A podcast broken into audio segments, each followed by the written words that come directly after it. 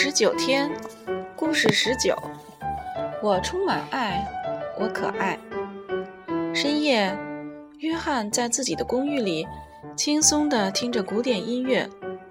突然，他听见有什么在挠着大门的声音。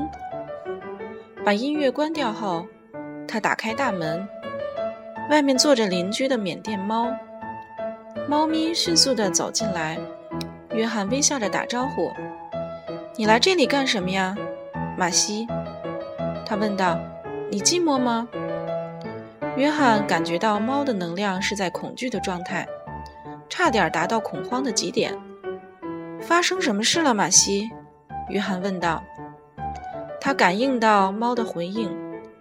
我的主人在楼下，他准备要离开身体了，决定要自杀。最近他一直受到很多压力。前几个晚上都在哭，他不想活下去了。你可以帮助他吗？乔治要自杀，你肯定吗？约翰着急地问道。是，我肯定。他说要吃光所有药丸，睡着以后就永远不起来了。猫咪脱口而出。快带路吧！约翰连忙说道。从桌上跳下，猫咪冲出门外。带领约翰到楼下的公寓。约翰用力地敲门，但没人回应。他继续敲着。终于，乔治把门打开了。他看起来很压抑，很累，双眼因为睡不够和哭泣而红肿。约翰马上感应到这人的能量极低。“哦，约翰，你想要什么？”乔治疲惫疲倦地问道。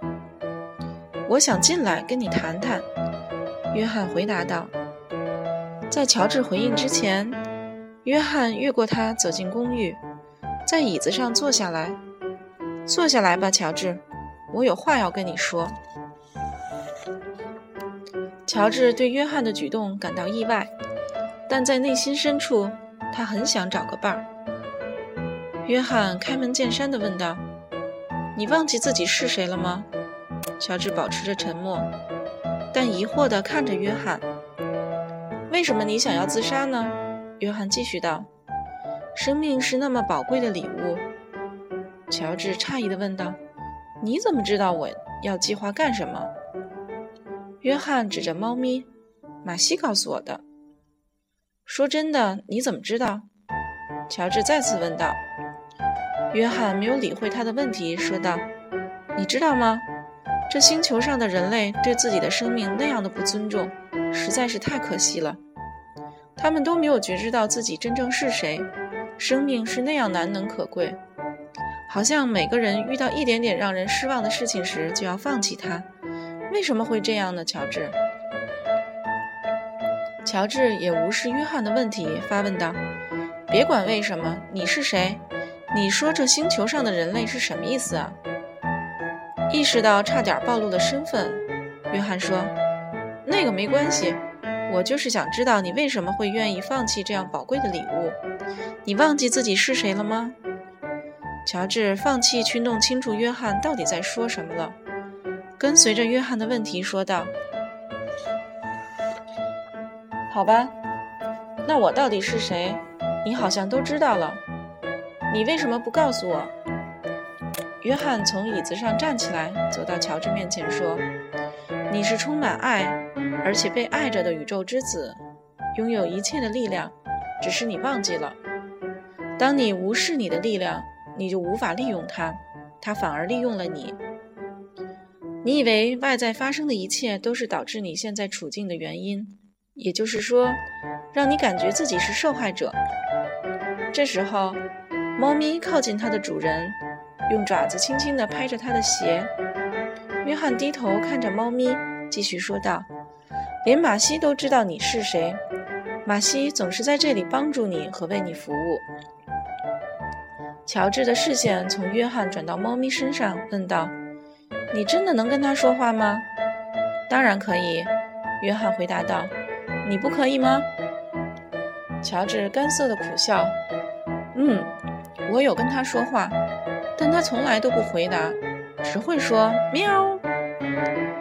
约翰笑着回到椅子上坐下，转向猫咪：“我们来演示一下吧，马西，去把桌上那根红色的铅笔拿过来。”猫咪毫不犹豫地跑到桌子那边，一跃而上，用嘴巴提起铅笔，跑回到约翰那里。谢谢马西。约翰把铅笔从猫咪的嘴巴中拿下时说道。乔治震惊了，他诧异地看着约翰道：“你怎么能这样做？你怎么可以做到的呢？”约翰回答道：“你怎么不可以呢？你要知道自己是伟大的生命，拥有着巨大的力量，就如我或者其他人一样。其中的秘密就是要放下所有繁琐的问题、故事、戏剧，好让喜悦、和平与爱进来。”乔治内心深处知道约翰说的是真理。约翰正在玩弄着手右手上戴着的小戒指，他把它从自己的手指上脱下，递给乔治。乔治，这是一枚幸运戒指，有着很大的力量，谁戴着它就会遇到好运。我想把这枚戒指送给你，希望你经常戴着它。记住，从这一刻开始。你内在就拥有宇宙的一切力量。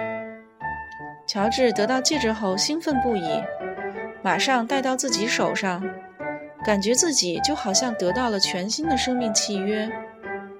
握着约翰的手，他说道：“我真的不知道你是谁，但我知道你是什么。你是来拯救我的天使。非常感谢你教我这么多，我会永远记得今天。”并且记得你怎样改变了我的人生。现在我可以展望明天与未来。再次谢谢你，约翰，我会永远感激你为我所做的。不客气，乔治。约翰回答道。